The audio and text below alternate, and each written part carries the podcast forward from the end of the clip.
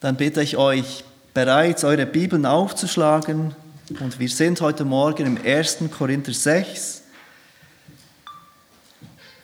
Wir beschäftigen uns heute mit diesem wunderbaren Brief, dem 1. Korintherbrief und diesem Abschnitt im 1. Korinther 6, die Verse 12 bis 20. Und wir beginnen gleich und lesen diesen Text 1. Korinther 6, die Verse 12 bis 20.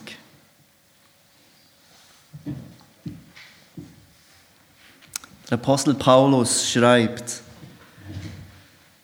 alles ist mir erlaubt, aber nicht alles ist nützlich. Alles ist mir erlaubt, aber ich will mich von nichts beherrschen lassen. Die Speisen sind für den Bauch und der Bauch für die Speisen. Gott aber wird diesen und jene wegtun. Der Leib aber ist nicht für die Unzucht, sondern für den Herrn und der Herr für den Leib. Gott aber hat den Herrn auferweckt und wird auch uns auferwecken durch seine Kraft.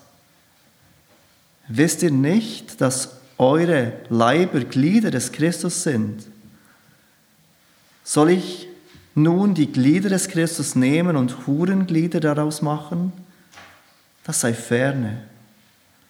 Oder wisst ihr nicht, dass wer einer, einer Hure anhängt, ein Leib mit ihr ist? Denn es werden, heißt es, die zwei ein Fleisch sein. Wer aber dem Herrn anhängt, ist ein Geist mit ihm. Flieht die Unzucht. Jede Sünde, die ein Mensch sonst begeht, ist außerhalb des Leibes.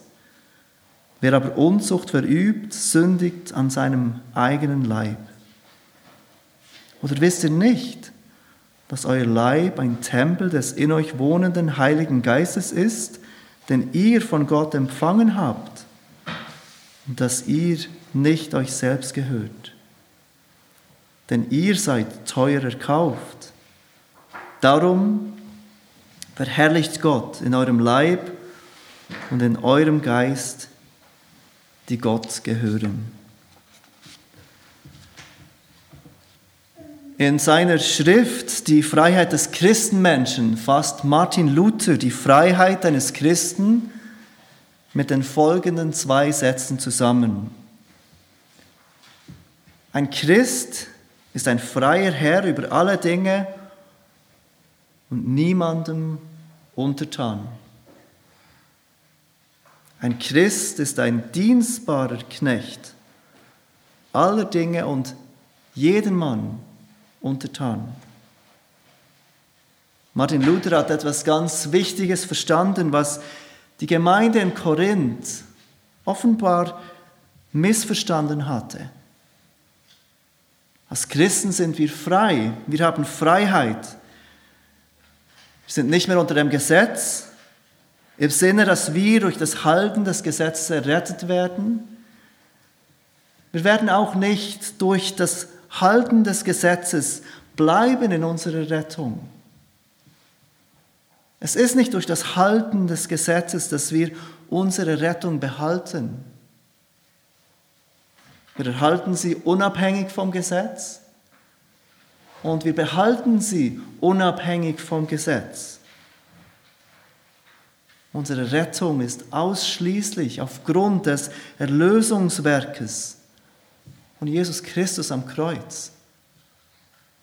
Das, was Jesus für uns getan hat, dass er gestorben ist, begraben wurde, auferstanden ist, das ist die Grundlage für unsere Rettung und das allein.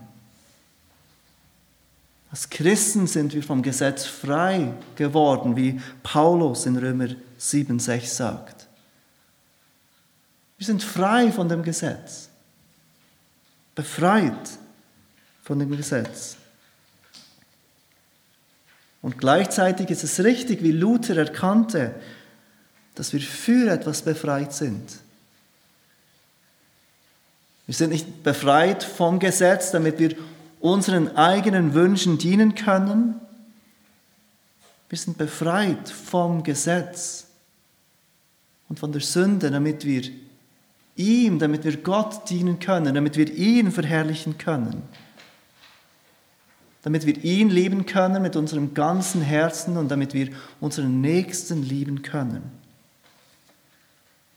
Aber es scheint, dass die Christen in Korinth diese beiden Wahrheiten nicht zusammenbringen konnten, dass sie diese tiefe Wahrheit der Freiheit eines Christen nicht verstanden konnten. Dass sie sie missverstanden. Es ist eine Gefahr, die sich auch heute uns immer wieder stellt. Die Freiheit, die wir haben in Christus, misszuverstehen. Und wir neigen dazu, entweder am Gesetz aus unserer Gerechtigkeit festzuhalten oder zu denken, wie wir leben, spielt keine Rolle, da wir ja schon errettet sind. Korinth war eine Stadt, die bekannt war für ihre sexuelle Unmoral. In der Kultur dieser Zeit war es untypisch für einen Mann, nur eine Frau zu haben. Und damit meine ich nicht, dass Polygamie so verbreitet war, aber es war untypisch für einen Mann, selbst wenn er verheiratet war, nur mit einer Frau intim zu sein. Es war normal, dass ein Mann mit verschiedenen Frauen intim war, auch wenn er mit einer Frau verheiratet war.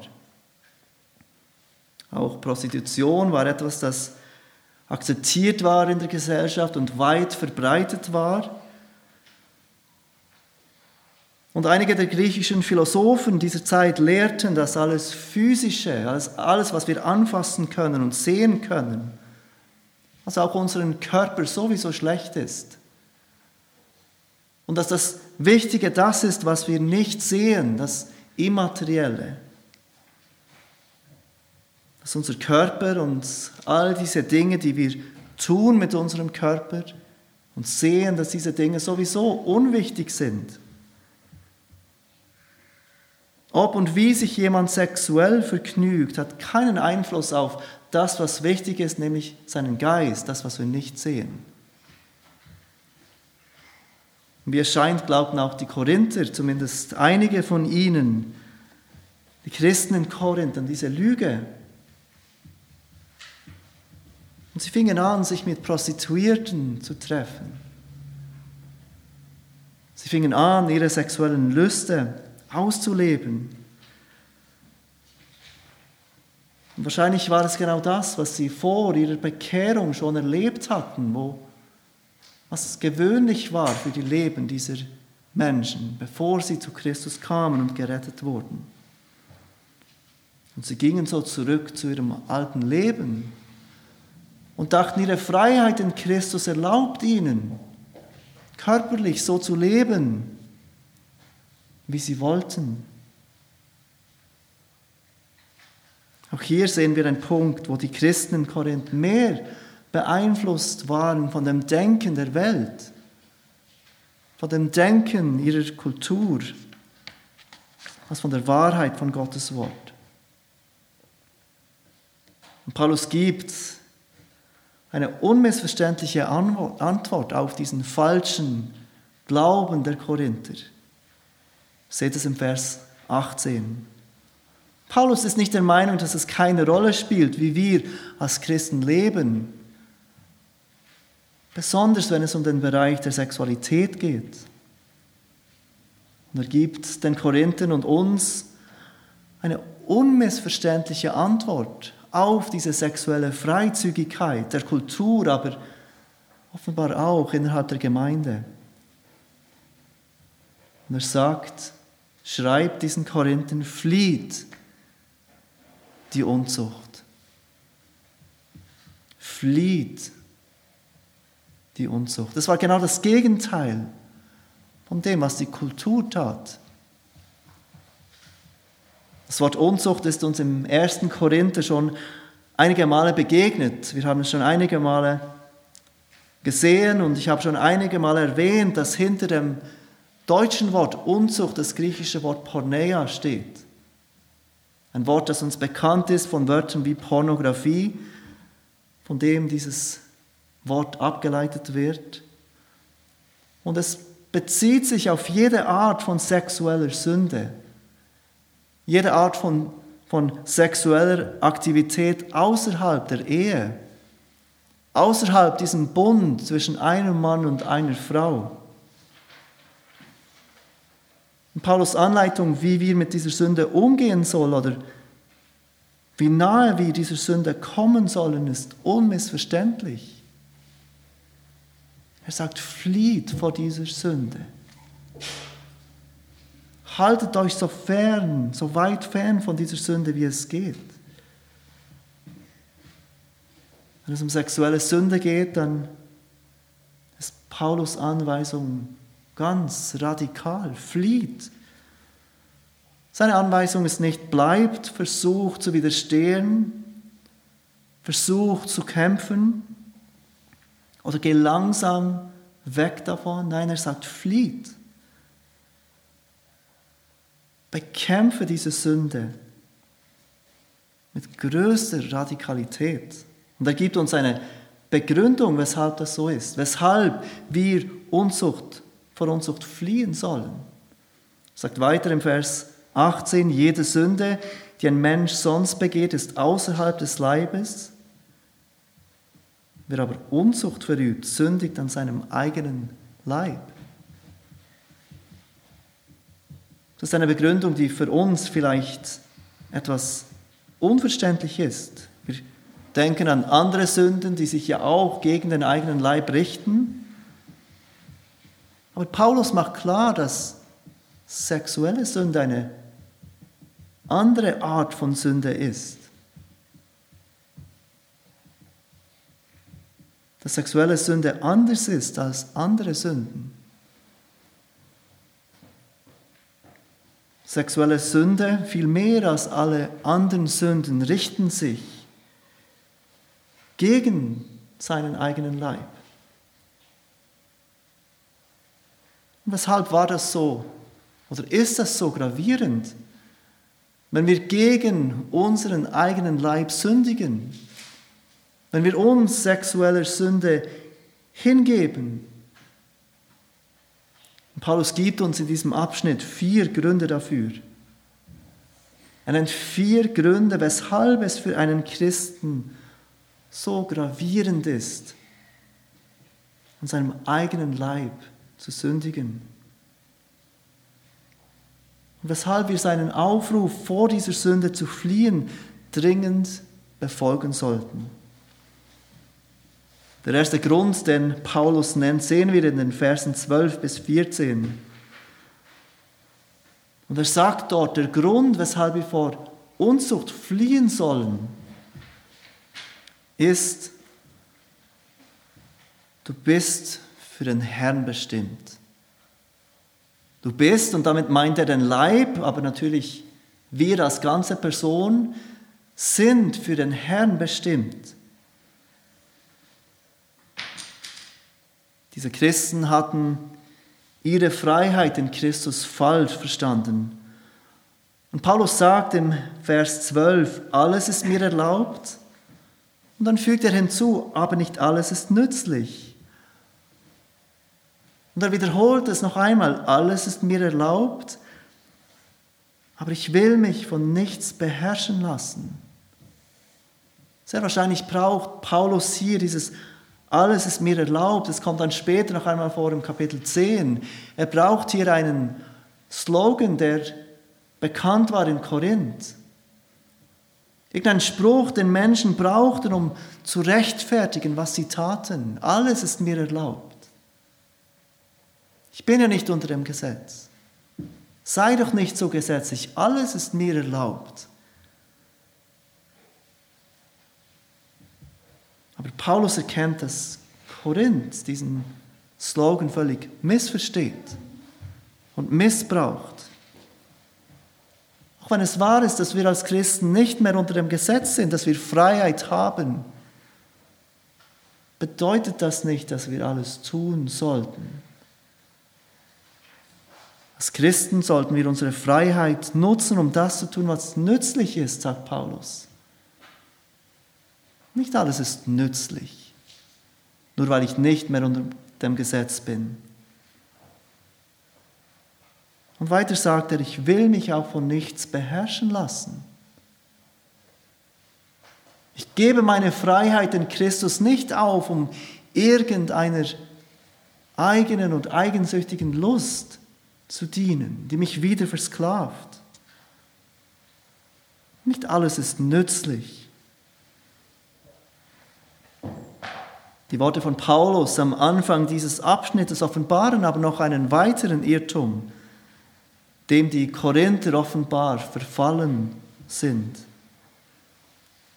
In Vers 13 finden wir sehr wahrscheinlich eine Rationalisierung, wie die Korinther ihr Falsches halten, wie sie ihre Unzucht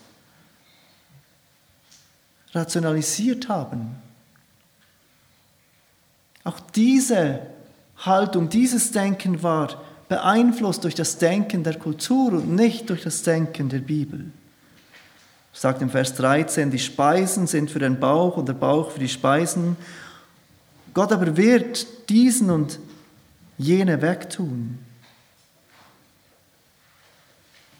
Wahrscheinlich dachten die Korinther und rechtfertigten die Korinther ihr Verhalten, indem sie argumentierten, die Speise und der Bauch, das sind Dinge, die vergänglich sind.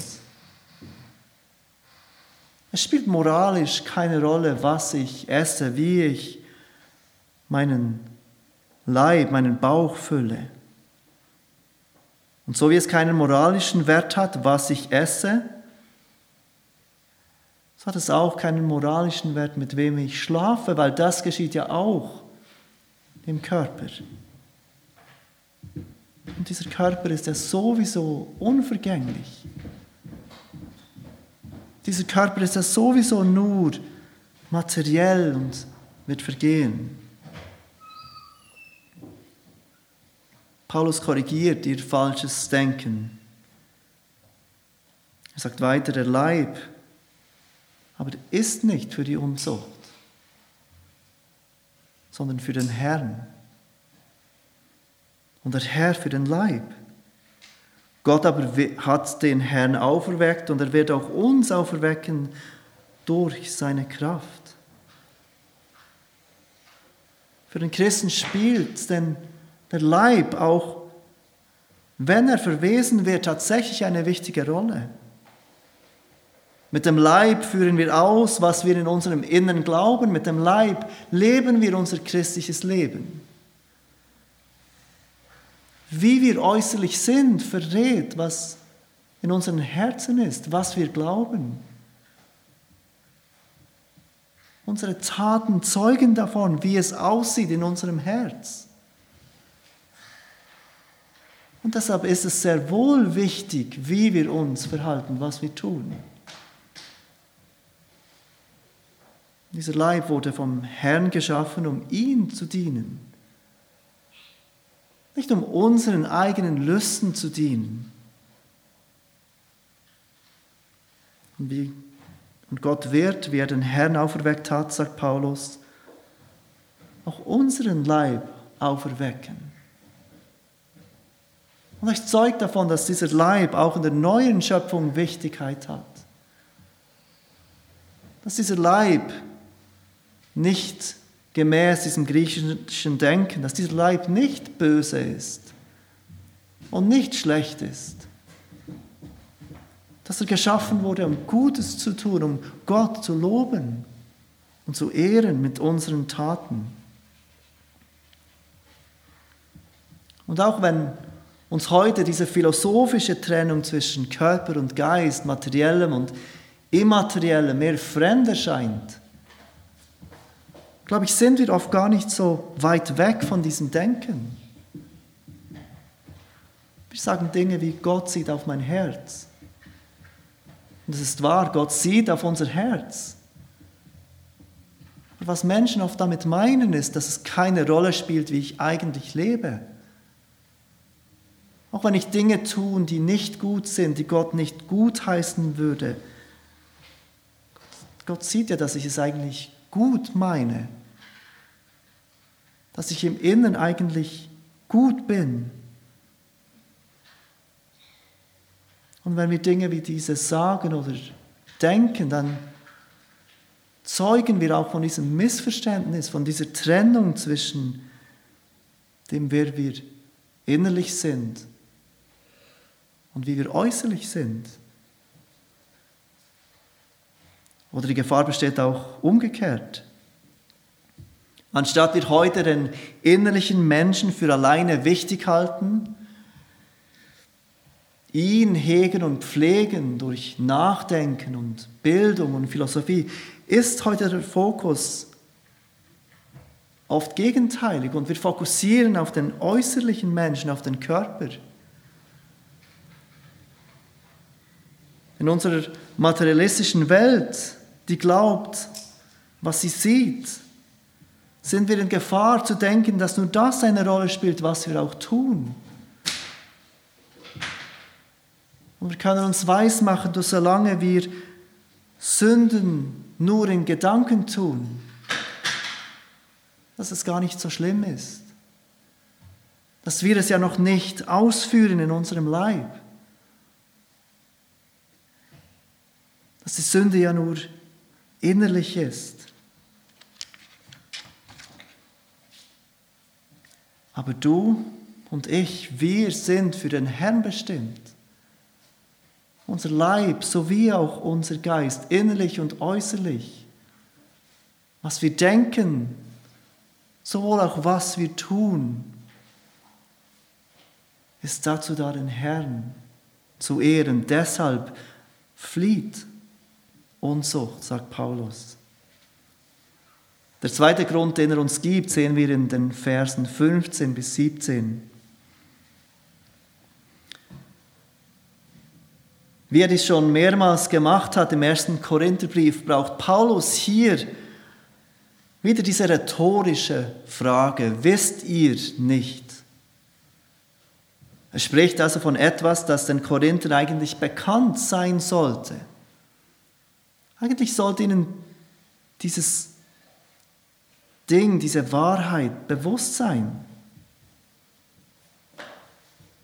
Und er drückt sein Erstaunen aus, dass diese Korinther diese wichtige Wahrheit offenbar wieder vergessen haben. Und er sagt ihnen, wisst ihr denn nicht? Übrigens braucht er diese rhetorische Frage dreimal in diesem Abschnitt. Dreimal sagt er in diesem Abschnitt, wisst ihr denn nicht? Hier im Vers 15, dann im Vers 16, dann wieder im Vers 19. Wisst ihr denn nicht? Wisst ihr denn nicht? Wisst ihr denn nicht? Es scheint, dass diese Christen ganz viel vergessen haben, ganz viel Grundlegendes vergessen haben, wenn es um dieses Thema geht. Ich glaube, das ist auch heute nicht anders. Wenn es um sexuelle Sünde geht, dann scheinen Christen oft ganz viele grundlegende Dinge zu vergessen. Und alles, was zu zählen scheint, ist dieses eine Verlangen, das man erfüllen will. Was ist diese Wahrheit, die Paulus hier eigentlich erwartet von den Korinthern zu wissen? Wisst ihr denn nicht, geht weiter in Vers 15, dass eure Leiber Glieder des Christus sind? Dass eure Leiber Glieder des Christus sind. Im 1. Korinther 12, Vers 27 schreibt Paulus diese erstaunliche Aussage, ihr aber seid der Leib des Christus. Ihr Christen seid der Leib des Christus und jeder ist ein Glied daran nach seinem Teil, sagt er dort. Zusammen bilden wir Christen den Leib Christi. Wir verkörpern Christus in dieser Welt. Wir zeigen der Welt, wer Christus ist. Und es ist nicht so, dass Christus ohne uns nichts machen könnte in dieser Welt. Aber in einem wichtigen Sinne sind wir es, durch die Christus in dieser Welt wirkt und wirken will. Als Christen bilden wir gemeinsam diesen Leib. Und als Individuen sind wir Glieder an diesem Leib. Niemand von uns allein ist der Leib Christus. Wir gemeinsam repräsentieren diesen Herrn, Christus. Das Wort Glied spricht von einem Körperteil, von einem Teil eines größeren Ganzen. Spricht von einem Teil des Körpers, der auch für andere Teile des Körpers wichtig ist. Ein Glied in diesem Sinn kann weder für sich selbst sein, und im Neuen Testament ist der Gedanke eines Einzelchristen fremd. Jesus Nachfolge geschieht immer in diesem Kontext einer Gemeinschaft. Noch kann dieses Glied entfernt werden, ohne dass die anderen Glieder Schaden erleiden. Ein Bibelkommentator hat geschrieben, man sollte diesen Begriff heute mit Organ übersetzen. Ein Organ, das man nicht entfernen kann aus dem Körper, ohne dass auch der Rest des Körpers davon betroffen ist. Es ist eine große Sache, wenn ein solches Organ wegkommt, weggeschnitten wird vom Körper. Jedes Glied hat seine Funktion und seine Wichtigkeit. Und wie können wir, die Glieder des Christus sind, die Teil dieses Leibes Christi sind, uns jetzt sexueller Sünde hingeben und so, Vers 15, Hurenglieder daraus machen. Paulus spricht von dieser vereinigenden Macht, die Sexualität hat. Dieses Ein-Fleisch-Werden, das der 1. Mose 2 anspricht, wo Gott zu Adam kommt und ihm Eva gibt.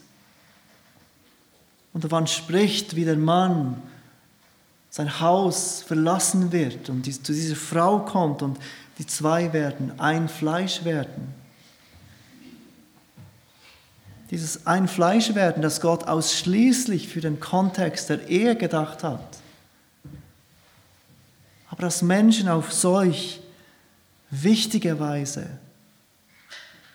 und solch tiefe Weise verbindet miteinander.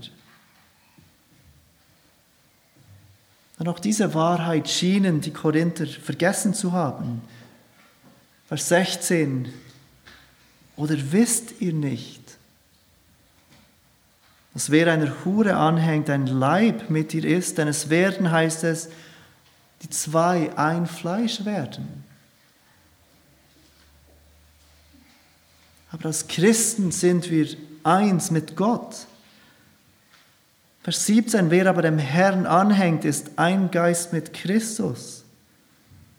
Wir sind eins mit ihm. Unser Leben ist sein Leben. Wir sind in Christus. Wir sind Teil seines Leibes.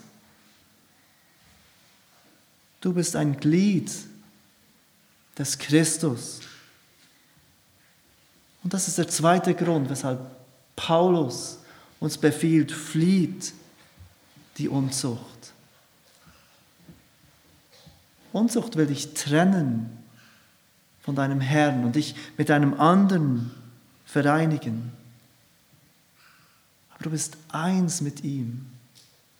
Du bist eins mit Christus. Du gehörst zu seinem Leib. Deshalb flieh die Unzucht. Der dritte Grund, den Paulus erwähnt, sehen wir im Vers 19. Und er sagt dort, du bist ein Tempel des Heiligen Geistes. Wieder fragt er rhetorisch, oder wisst ihr nicht, dass euer Leib ein Tempel des in euch wohnenden Heiligen Geistes ist, den ihr von Gott empfangen habt und dass ihr nicht euch selbst gehört? Habt ihr diese wichtige Wahrheit vergessen, liebe Korinther? Habt ihr vergessen, dass Gott, der Heilige Geist, in euch wohnt? Dass ihr sein Tempel seid? dass ihr ihm gehört. Im Kapitel 3 hat Paulus bereits einmal davon geschrieben, dass Christen in Korinth der Tempel Gottes sind. Und er bezog es dort auf die Gemeinde als Ganzes. Die Gemeinde, wenn sie zusammenkommt, ist der Tempel Gottes. Gott wohnt unter seinen Menschen.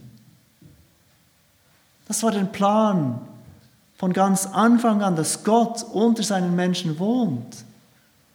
Dass Gott Gemeinschaft hat mit seinen Menschen, mit seinem Volk.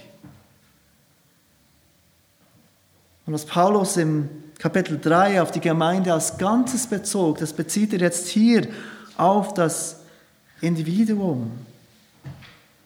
Jeder Christ und jede Christin ist ein Tempel des Heiligen Geistes. Gott, der Heilige Geist, wohnt in uns. Ich glaube, diese Wahrheit schockt uns heute viel zu wenig. In der Zeit des Alten Testamentes gab es einen, einen jüdischen Tempel, einen einzigen. Und er stand in Jerusalem. Und dieser Tempel war in verschiedene Abschnitte aufgeteilt. Ein Teil des Tempels wurde das Allerheiligste genannt. Dort, wo Gottes Gegenwart erscheinen würde. Aber in diesem Allerheiligsten war nur der Hohepriester willkommen.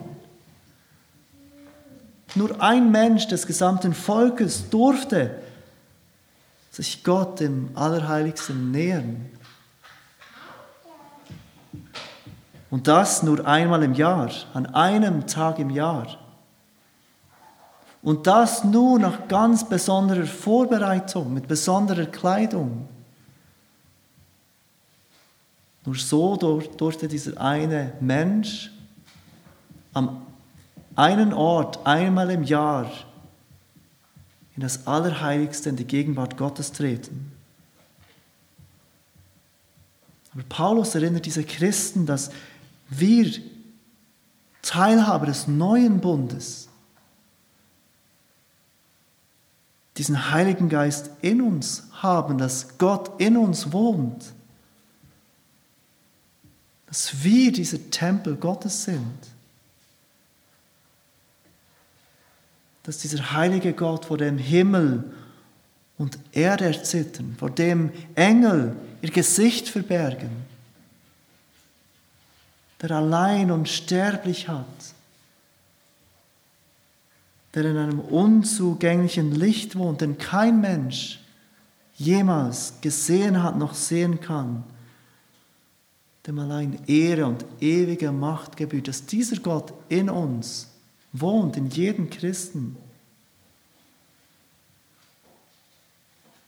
Wie können wir dann noch unseren Leib der Sünde hingeben? Wie können wir dann noch unseren Leib in Sünde mit einem anderen Mensch verbinden wollen? Paulus fügt hinzu, und dass ihr nicht euch selbst gehört. Dieser Tempel gehört nicht uns. Dieser Tempel, unser Körper gehört nicht uns.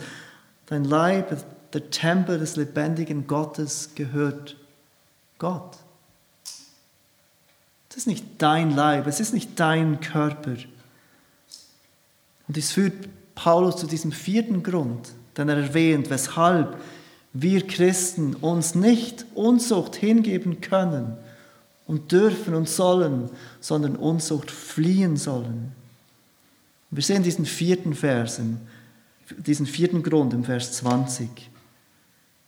Denn ihr seid teuer erkauft.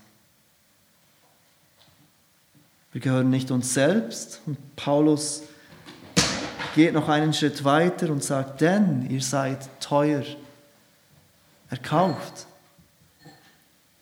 Paulus braucht hier Sprache, die den Menschen in Korinth sehr vertraut gewesen wäre.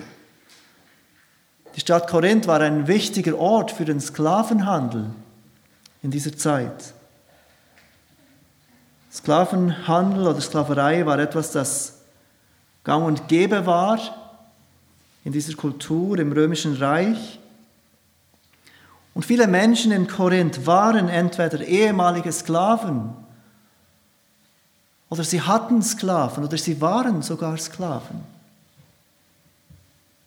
Ein Sklave konnte von einem Herrn zu einem anderen verkauft werden.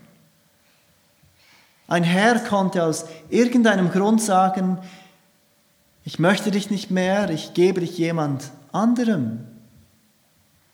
Ich verkaufe dich einem anderen Herrn.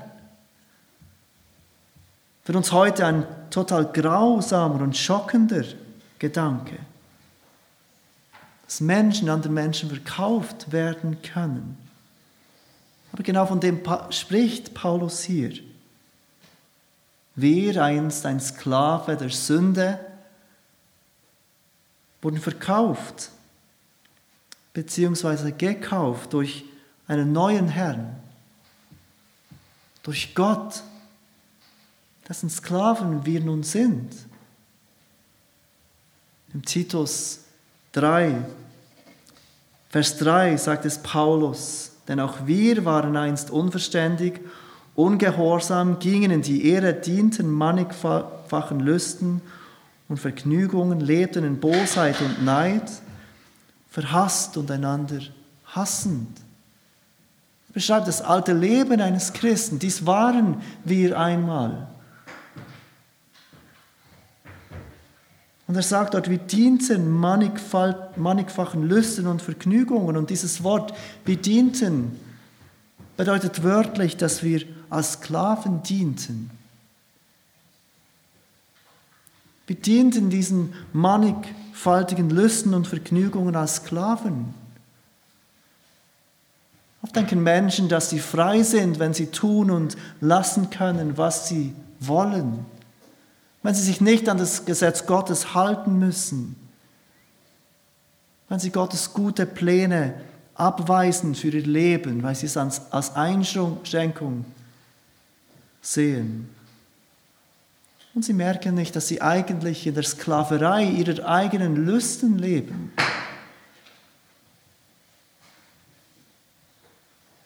Paulus sagt, dies waren wir einmal. Und im Römer 6 braucht Paulus genau das gleiche Verb. Dieses als Sklaven dienen, aber er bezieht es dort auf Gott.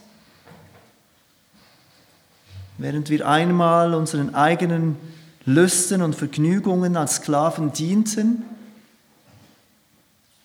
während wir als Sklaven der Sünde dienten,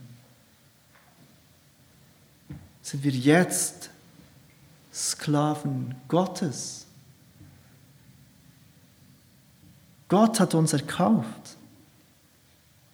Wir gehören ihm, wir sind sein Eigentum, wir sind dazu losgekauft, nicht um uns selbst zu verherrlichen, sondern um ihm zu dienen. Das, wofür wir eigentlich bestimmt sind von Anfang an.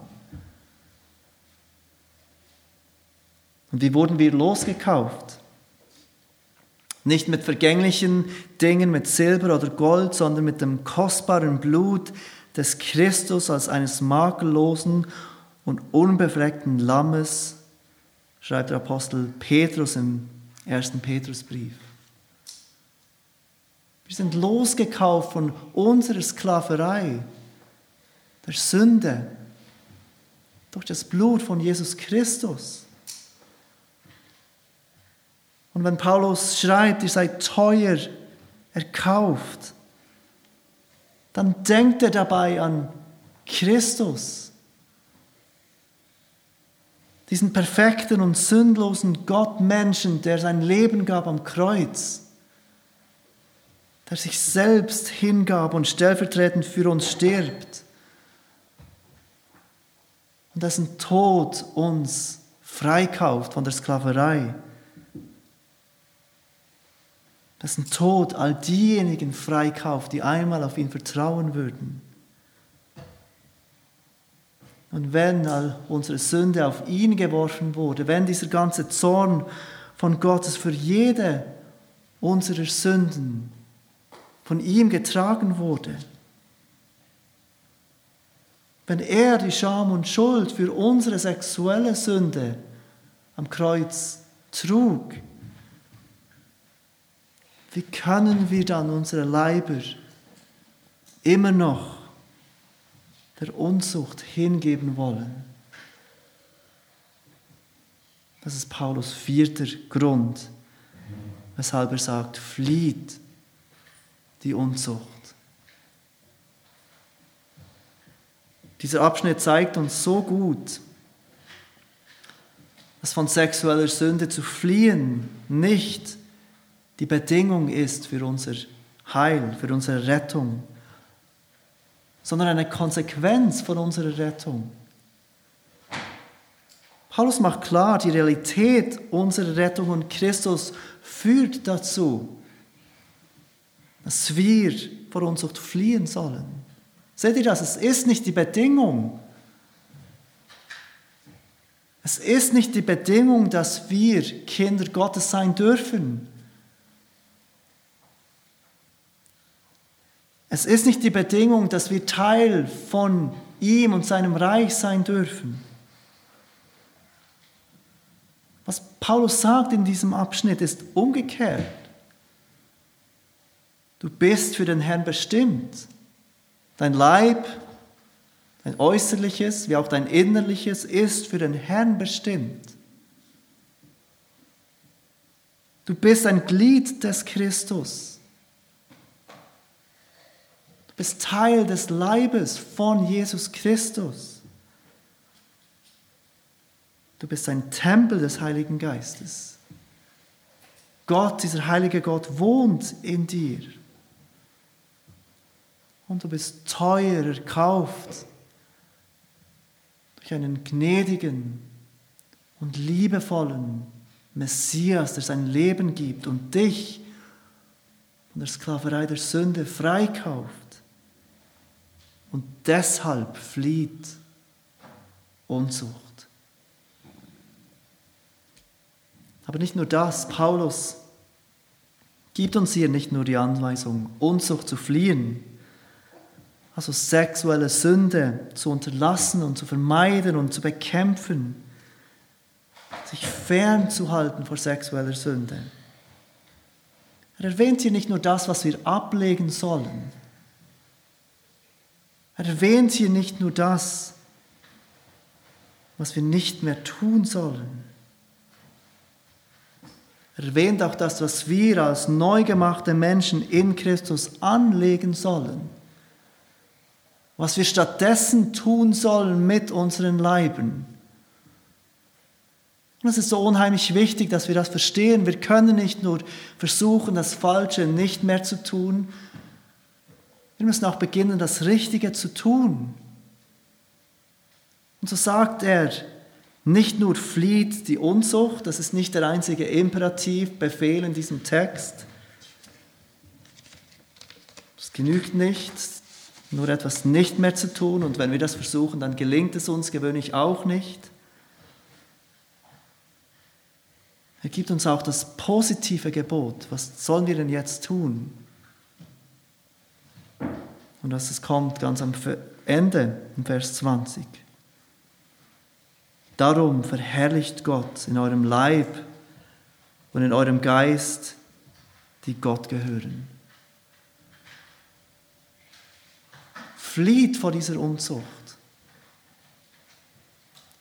Aber das ist nicht das Einzige, was wir tun sollen. Während wir fliehen, während wir uns fernhalten von Unzucht,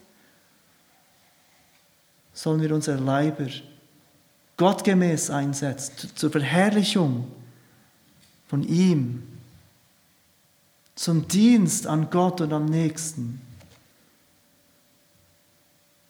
flieht die Unzucht,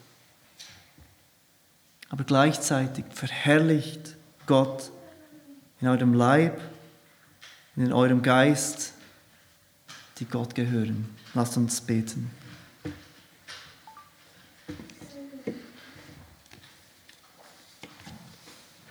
Vater, was für ein herausfordernder Text für unsere Zeit, in der Sexualität so freizügig gelebt wird, in dem so viele Menschen glauben, dass es Freiheit ist, wenn wir unseren eigenen Lüsten nachgeben. Und was für eine Gnade, die wir erkennen, dass du uns, die wir sündhaft sind und schwach sind, errettest durch deinen Sohn Jesus Christus und dass du uns für dich bestimmst.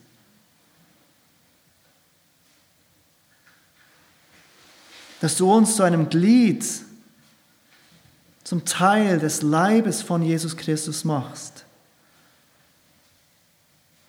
Dass wir Tempel des Heiligen Geistes sind und dass du durch deinen Geist in uns wohnst und dass du uns durch das Blut von deinem Sohn Jesus Christus teuer erkauft hast. Und weil diese Dinge für uns stimmen, wollen wir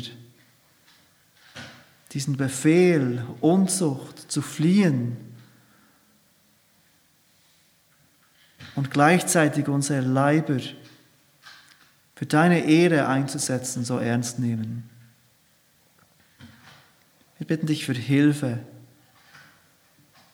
Und wir bitten dich für Kraft, die einzig von dir kommen kann. Danke für deine Gnade. Danke für das, was du für uns gemacht hast. Deine große Rettung in Christus. Amen.